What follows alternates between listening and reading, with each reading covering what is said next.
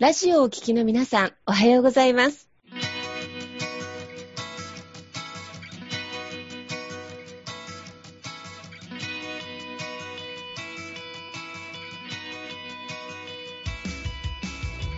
FM 那覇より毎週日曜日9時30分からお届けしております坂本典彦のラジオ経営塾が今日も始まりましたこの番組は20年間で1万人の起業家経営者を指導してきた坂本典彦先生があなたの経営に役立つヒントや最新の情報をお届けする番組です。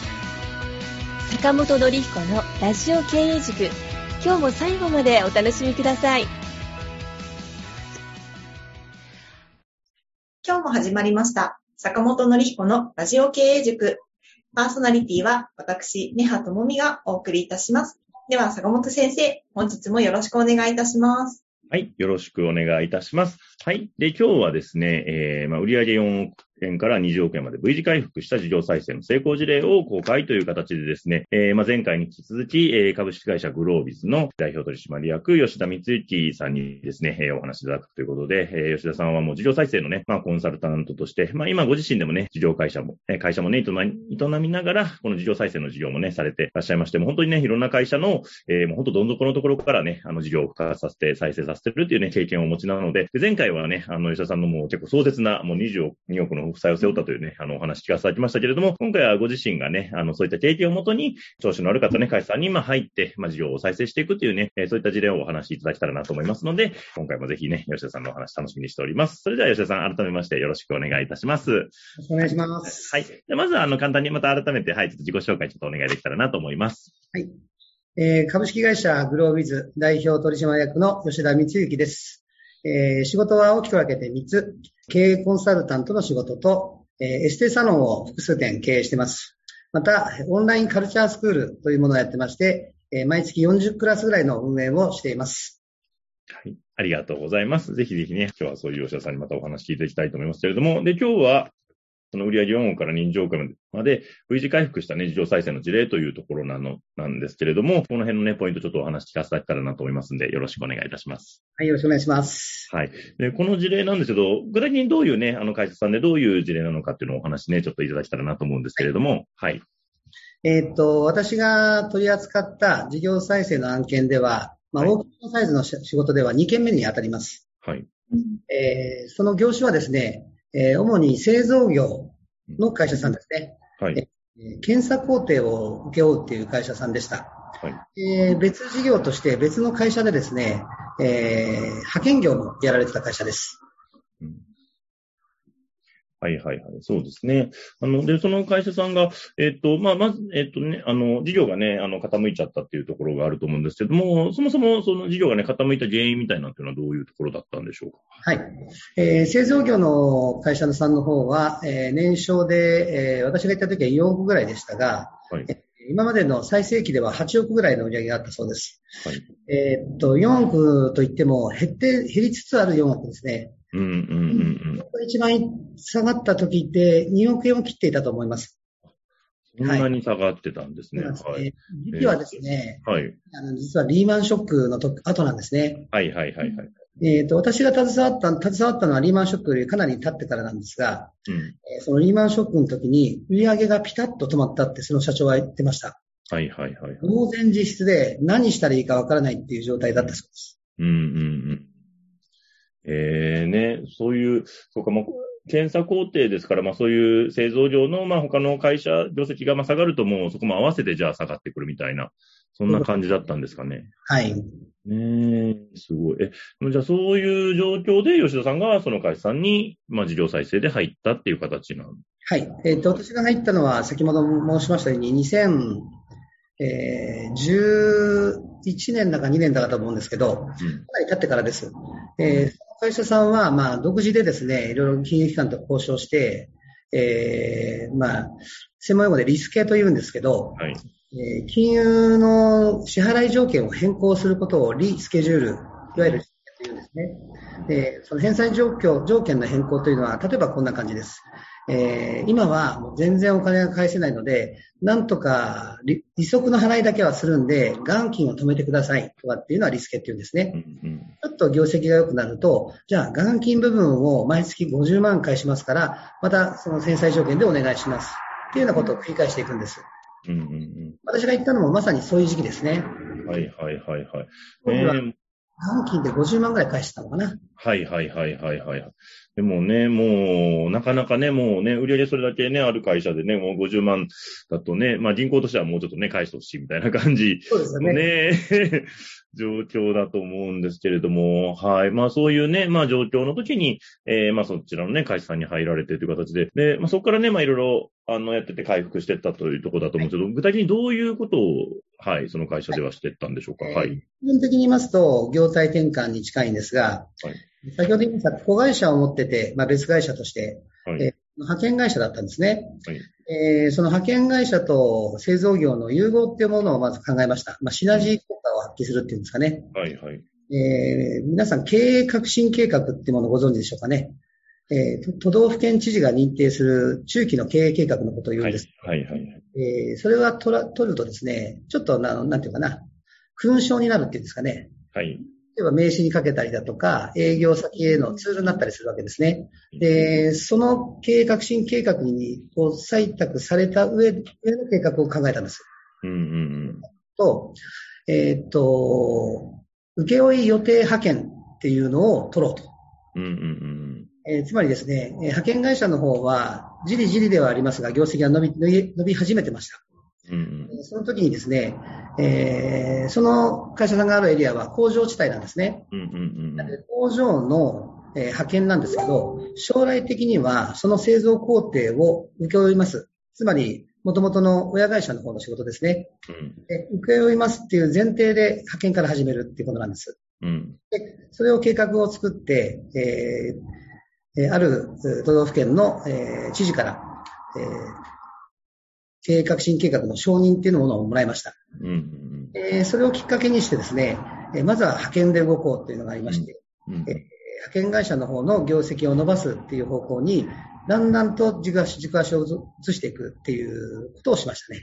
うんうんすごい。でもね、なんかそういう、それまでまあその工場の方がまあね、主で動かれたと思うんですけれども、そういう派遣の方にね、あのシフトをしていくっていうのは、その会社の中でのその決断というか、そこってなんか、そういう葛藤みたいなのはなかったんでしょうか？はい。えー、っと、社長は、ある意味、はい、腹をくくってた感じはありましたが、はいはい。え社員さんはですね、やはりあの製造の方に思い入れが強いっていうんですかね。はいはいはいはいはい、はい。どっちかっていうと、派遣の方にコストを使って、まあ、リソースをかけてですね、どうするんだっていうような雰囲気がありましたね。はいはいはいはいはい。ただ、社長はブレなくて、はい、えー、ずっとその派遣業を伸ばそうという知恵をずっと絞ってました。あはい、で、その後ですね、ちょうど、まあ、安倍政権に変わってからですね、はいはい。かなり持ち持ち直したんですよ、景気そのはいはいはいはい。はい。で特にですね、えー、製造の分野では、えー、リーマンショックの悪い経験があるものから、ものですから、どうしてもですね、えー、社員を増やしたくないっていうのがあるんですね。はいはいはいはいはい、はい。多く雇うってことがありました。はい。まあ、その時代の波に乗った会社だったっていうのがまずありますね。はいはいはいはいはい。えー、特にですね、えー、っと、いろんな工業地帯ってあると思うんですよ。はい。例えば、えー、重工業が得意なところだとか、うん。えー、例えばガソリン、うんうん。とかそうですね、5位、5位とかね、そういうところなんか。で、その会社さんのエリアはですね、電子部品の製造業が多く集まっている集積地だったんですよ。うんうんうんでそこではですね、検査工程っていうのはかなり必要でして、うんうんうん、私のお客様の会社さんのお客様が得意とする分野の仕事が多く出る環境にあったんですね。うんうんうん、つまり、えー、その会社さんでは、お客様の方ですね、で、でエンドユーザーさんの方では、社員を増やしたくないっていうニーズがあって、ただ、業績が回復してって、ラインを増やしたい。そういうところに持ってきて、やっぱ派遣会社っていうのは、非常にあの、タイミングが良かったんですよね。うんうんうん。すごい。でもね、なんかその辺、なかなかね、やっぱりその社員さんとかはね、やっぱそれまでのね、お仕事にちょっと思い入れもあるでしょうし、ね、なかなかそこをシフトさせるって、あの、頭では分かってても結構ね、会社として本当いざ実行しようと思うと結その障害になるね、人が、ちょっとね、壁になったりとかっていうのもあると思うんですけど、でもまあその辺も、まあ社員さんも協力してもらってっていう形だったんですかね。そうですね。実態としてはですね、製造のラインで働いている人がかなり減ってました、もう。あ、そうなんですね。はい。はい、えー、っと、製造のラインにいた人を派遣の方に出すってこともしてました。はいはいはいはいはい、はい。えー、実は給料はですね、えー、もともと、製造の方の会社さんで払ってた給料より、派遣先の給料の方がいいんですよ。あ、そうなんですね。はい。えー、かなり削ってましたので、その事業はいはいはい、元でしたからね。はいはいはいはい、はい。派遣行った方が、えー、ちょっと給料高いねっていうようなこと。はいはいはいはい。はいはい。比較的現場の方はですね、本当の現場。はい。そうする人だったりっていうのは、比較的スムーズに移行が進みましたね。うんうんうん。でも幹部ですよね。ああ、そうですよね。我々今までやってた仕事が、まあ、ないがしろにされるじゃないですけど。はい。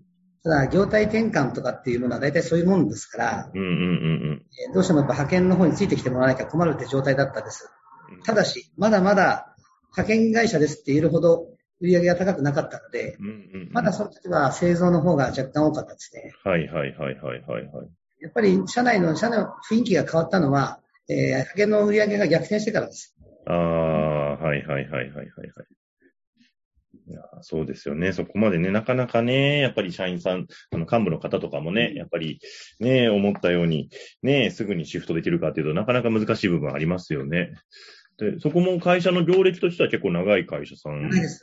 えー、っと、先代の、先代というか、あの、まだ亡くなってませんけど、はい、現社長のお母様が作られた会社でして、あへえ、はいはい。内職から始まったそうです。え、そこから始まって工場になって、内職から始めて、はい、仕事が増えてきたんで、ご近所さんの主婦仲間を募ってみたいなね。あ、すごいですね。そこからそんな会社になるんですね。で、それがかなり成長、まあ、会社、法人化して、かなり工場を2箇所ですかね。はい。私が行った時は2箇所でしたけど、先代がやられた時は1箇所でしたね。はいはいはいはいはい、はい。で、現社長が、えー、派遣業も含めてこっちでやるってことで、うん、えー、本社ビルを新しく建てたのが、まあ、2棟目。はいはいはいはいはいはい。ね、でもね、でもそうね、そこからね、そうやって思い切って、まあシフトチェンジしていってっていうところで、どうなんですかね、この事業再生でね、そのうまくいく、ね、まあ、あの、当然全部が全部うまくいく会社さんばかりじゃないと思うんですけども、このうまくいく秘訣というか、ポイントっていうのはどういうところにあるんでしょうかね？はい。やっぱり社長の覚悟ですね。ああ、はいはいはい、はい。社長の覚悟と、えー、右腕とかブレーンの覚悟ですよね。はいはいはいはい。ここはですね、えー、現、現段階の役職で言いますと、えー、はい、その当時はちょっと違ったんですけど、社長と現専務が中心となって引っ張っていった感じですね。はいはいはいはいはい。で、あと特徴的なのは、こちら女性が多いんですよ。はいはいはいはいはい。技術が非常に高くて、本社のですね。はい。で、その専務も女性です。あ、そうなんですね。で、ちょうどですね、私が最初行った頃は、えー、ちょうど金融機関にバシバシ言われてる頃で、はいはいはいはいはい、はい。僕がまあ、はい入ったわけですから、僕も話に加わるんですけど、はい。なんかすごい厳しいことを何癖をつけてくるわけですね。はい。やんないと。はい。えー、もう僕も怒っちゃって、はい。どうするつもりですか？潰すつもりですか？とかって言って。はいはいはいはいはい。やっぱり悪者になることもやっぱり僕の役目では必要なので、うんうんうんうん。かなり厳しい口調で、えー、金融機関さんに話をしましてね。はいはいはいはい。後で言われたので胸がすっとしたそうです。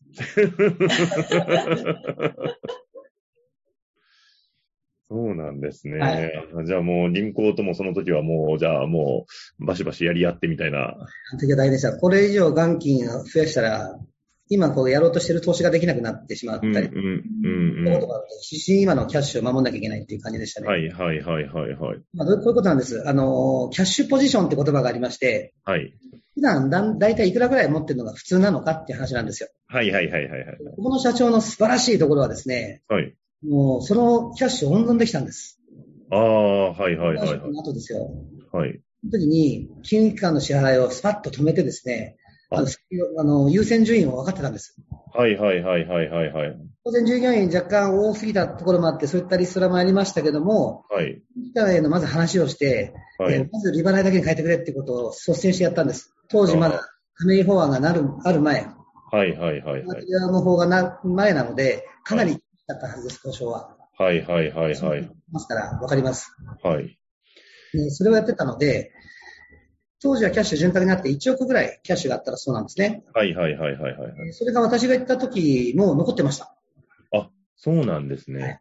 ああ、じゃあ、キャッシュがちゃんとあるうちに銀行の支払いのところをもう交渉してたっていうところなんですね。で、その交渉の内容っていうのがですね、はい。その今持ってる1億ってうん。必要なんですかって話なんです。はいはいはいはいはい。でそこでキャッシュポジションって言葉が出てくるんです。はいはいはいはい。この会社は、売りかけがいくらぐらい？売りかけっていうのは、あの、あ売り上げ、うんと、売り上げ請求書を出したんだけど、はい。入ってくるまでのタイムラグのことですね。はい。この期間があるんで、それがどんぐらいあるんですか？と。はいはいはい。支払いの方も、通常、法人の取引の場合は、はい請求書が来てから支払うですとかありますよね。はいはい。そのタイムラグをプラスとマイナスをやったときに、どんぐらいお金が必要なんですか？っていうのが出てくる。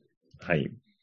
で、まあ、専門用語で言っちゃうと、売りかけマイナス買いかけですねその差額が持ってれば十分なんじゃないかって言ってくるんですよ。それがですね、当時4000万か5000万ぐらいだったので、はいはいはいはい。残り持ってるごキャッシュポジションが5000万だっていう話なんはいです。はいはいはいはい。まあ返してくれって言うんです。はいはいはい。で、ち次の支払いのリリスケの契約っていうのは、半年ごとに契約しますんで、はい。もうそれがやんない、それをやってくんないと、次のリスケの契約しませんって言うんですよ。はいはいはいはいはいはい。法的にどういうことになるかというと、次のリスケの契約しませんとなると、うんえー2ヶ月か3ヶ月すると、期限の利益を執行っていうふうになりましてう、んはいはい。金額改正って話になっちゃうんです。はいはいはい。なので、冒頭の潰す気なんですかっていうのはそこに来るんです。はいはいはいはいはいはい。で、そんな交渉をしてましたよね。えなんとかそれを交渉なり、なりだ、成り立ったので、無事、あの、そっちの方に軸足を移せたんですよね。ー、うーん。いやそれが最後ー、ねえ、でもそこよく銀行が納得してくれたというか、はい。うなんかその辺はポイントみたいなところあったんですか？なんか。はい。それが先ほど言った、えー経営革新計画を取得している、ああ、はいこういう経。営派遣っていうもので盛り上げるから、それを認めてくれっていう話なんですね。はいはいはいはいはい。あ、じゃあ事業の再生のこういう計画も、これもあるから、その間キャッシュをこう、ね、ちゃんとしっかり、あの、犯してくれて、そうしないと、こっちにも投資もできないしっていう、もうちゃんとロジックとしてもちゃんとお伝えしたっていうところなんですかね。そうなんです。あの、銀行さん、金融機関さんとの交渉っていうのはですね、はい。基本的に経済合理性にのっとって行うことが基本です。はいはいはい。どういうふうにこちらは考えなきゃいけないかというと、金融機関さんはもう全額返してほしいんですよ。そうですね。はい。とか早く引きたいんです。全。やるんだったら。うんでもそんなことできないので、うんじゃあなるべく今欲しいんですよ。はい。いつ潰れるかわかんない会社に、うん今キャッシュいくらかあるんだったらそれを戻してほしいって、当然、うんね。はい。そういった金融機関の気持ちを理解した上で動かなきゃいけないんです。はいはいはいはいはいはい。金融機関のですね、担当者はね、別の自分のお金払ってるわけじゃないから、早くも早くもないんですよ。そうですね。にかけるね、作文があればいいんです。はい、そうですね。作文を用意してあげるってことなんですよ。うんうんそれうん。はが、経営革新計画っていうものを取ったらしいですよ、あの会社。こい。の計画ではこんなこと書いてありますって言ったら、うーん、しょうがねえなってなるんですよ。いやーもう、すごくよくわかります。なんか、僕もね、あの、以前銀行に勤めたので、その、そうなんですよ。あの、やっぱね、上にね、担当者はあくまで担当者なんで、上のね、審査とか支店長とかね、審査の方に、話を通して納得してもらわないといけないんでね、その作文の能力ってすごい大事ですよね。まあまあ、ね、あの、単にね、なんか、あの、絵に描いたものじゃなくて、まあ本当にね、それがちゃんと実行できるかどうかももちろん大事なんですけれども、やっぱその説明ね、なんか待つんだったら、ね、待つなりの根拠っていうのをね、はい。示してもらえた方が銀行も納得しやすいですよね。うん、いやー、なんでね、確かにね、事業再生のところ、ね、どうしてもね、なんか、あのね、感情が先に立っちゃう部分がね、あってね、なんか、苦しいからっていうのはね、あの、出ちゃうんですけども、まあそこはそこでね、訴えながらも、ちゃんとロジックとしてもね、なんか、ね、こういうふうにやろうとしてるから、ちょっと今ね、あの、銀行さんもちょっと我慢してくださいっていう交渉ができるかできないかってすごい大きいですよね。多分、このような話っていうのは、やっぱり、あの、社長本人がやるよりですね、はい。コンサルタントの人に言ってもらった方が、はい。ああ。言い社長自ら言ってるのは。はいはいはいはいはい。やっぱここの辺、やっぱ社長さん自らやるのはちょっとなかなか大変な感じなんですかね。ねうーん。え。逆に言ったら、コンサルさんが結構金銀行さんの金融機関さんにかなり厳しめに当たって、はい。代表者が、まあまあまあまあ、そうは言っても銀行さんも立場あるし、みたいなね。はいはいはいはいはいはい。社長の株が上がりますよね。はいはい。そうですね。確かにね。いやーなんだコンサルっていう言われるのが僕の仕事ですから。はいはいはいあ。すごい。じゃあそういう憎まれ役を買って出てくれるっていうの。はい。いやー、でもね、それをね、やっぱこちらの主張をね、ちょっとちゃんとね、ガンガン言う人がいないと、そうなんですよね。ね、銀行もどんどんどんどん言っていきますもんね。うん。要求をね。で、そのまあ要求がうまく通ったおかげでですね、はい。社長も持ってた、その請負予定派遣っていうのにどんどん進めまして、はいはいはいはいキラーコンテンツっていうわけではないんですが、はい。そういったこともできるんだっていうふうに分かるとですね、うん。取引先も結構安心してきて、はい。えどんどん仕事回してみようかってなるんですよね。はいはいはいはいはいはいはい。当時人の入れ替えも随分あったんですが、はい。えー、別の、まあ、これ言っちゃいけないかな。はい。利益があったんで、それはやめておきますね。はいはい。そうですね。はい。はい。あでーでも、営業マンとかが一生懸命ですね、そういった強みもあるっていうことで、営業しやすいんですよね。うんうんうんうんうん。あとは時代背景で、はい。今はもう半導体ショックになってますけど、はい。だから供給側は一生懸命作ってるんですよ。はいはいはい。なので、新工場もそのエリアにはどんどん建ってますし、はい。でそこはですね、オーダーが、それこそ、えー1ライン作るのに200人とか、はいはいはいはい。200人増やしてくれって言われても対応できないですよね。そうですね。うんうん。それをなんとかこう、どんどんどんどん人を入れていくっていう仕事を今してるんですが、はいはいはい。保険会社の中ではこんな言い方するんです。在庫不足。はいはいはいはいはいはい。人をね、物にように言ってなんか失礼な言い方かもしれないんですけど、まあ、業界用語ってことで許してください。うんうんうん。人がいなくてですね、派遣先はいくらでもあるんだけど、はいはいはい。ないっていうことが向こうでも起こってます。はいはいはいはいはいはい。この会社さんもも漏れなくそういう状況で、えー調達に苦労してますね。調達っていうのは、えー、人の経採用。営ですね。はいはいはいはい。その手が足んないぐらいに忙しいっていうの実は間違いない。ね、なんかそういう形でね、なんかでもそこからね、ちゃんと、ね、そこでね、ちゃんとキャッシュを確保してたからね、そこからね、はい新事業に投資するね、資金が確保できて、ね、そうやって、まあ時代のね、流れもあって、ね、まあ、えー、無事回復してったというね、なんかお話で、いやーすごく素晴らしいお話だなと思いますけど、ねはさん、はい、お話聞いていかがだったでしょうか？ありがとうございます。なんかもう、勉強会みたいな感じで聞いてました。すごい楽しかったし、ためになったなって思ったのと、あとはやっぱりその、もしも倒産したらっていうのを意識しとくのってすごく大事。で、そこに対してのその知識っていうのが、後々自分が何かあった時にどう生きてくるかなのかなっていうふうに思えたので、なんか全くそこのところが私もすっぽ抜けてたから、ちょっとこれから意識していこうっていうふうに思いました。すごく楽しかったです。はい、ありがとう。よかったです。よかったです。はい、ありがとうございます。もうね、本当吉田さんのお話ね、なんか本当ね、どんどんどんどんまたね、あの、したくてね、本当時間足りないぐらいなんですよね。今日もちょっとね、あの、残念ながらちょっと時間来てしまいましたけれども、はい、じゃあ、まあそんなね、吉田さんにもしね、なんかご相談とかね、なんか、あの、お問い合わせとかね、あればというところで、ちょっと吉田さんの方からね、ご案内がありますので、はい、ご案内の方よろしくお願いいたします。はい。私は、あの、経営コンサルタントで事業再生をやりつつですね、えー補助金の申請なんかの支援もしています。えー持続化補助金というものをご存知だと思うんですが、これの申請書をですね、自分で書く人のためのセミナーをやってます。詳しくはホームページご覧ください。グロービズの教室です。はい、ありがとうございます。ぜひぜひね、あの、中小企業のね、本当に心強い味方になってくれますんで、ぜひ皆さんね、えー、お問い合わせ出したらなというふうに思います。はい、という形でですね、えー、今日もすごく楽しいお話ありがとうございました。また、えー、次回もよろしくお願いいたします。それではどうもありがとうございました。ありがとうございましたあり。がとうございました。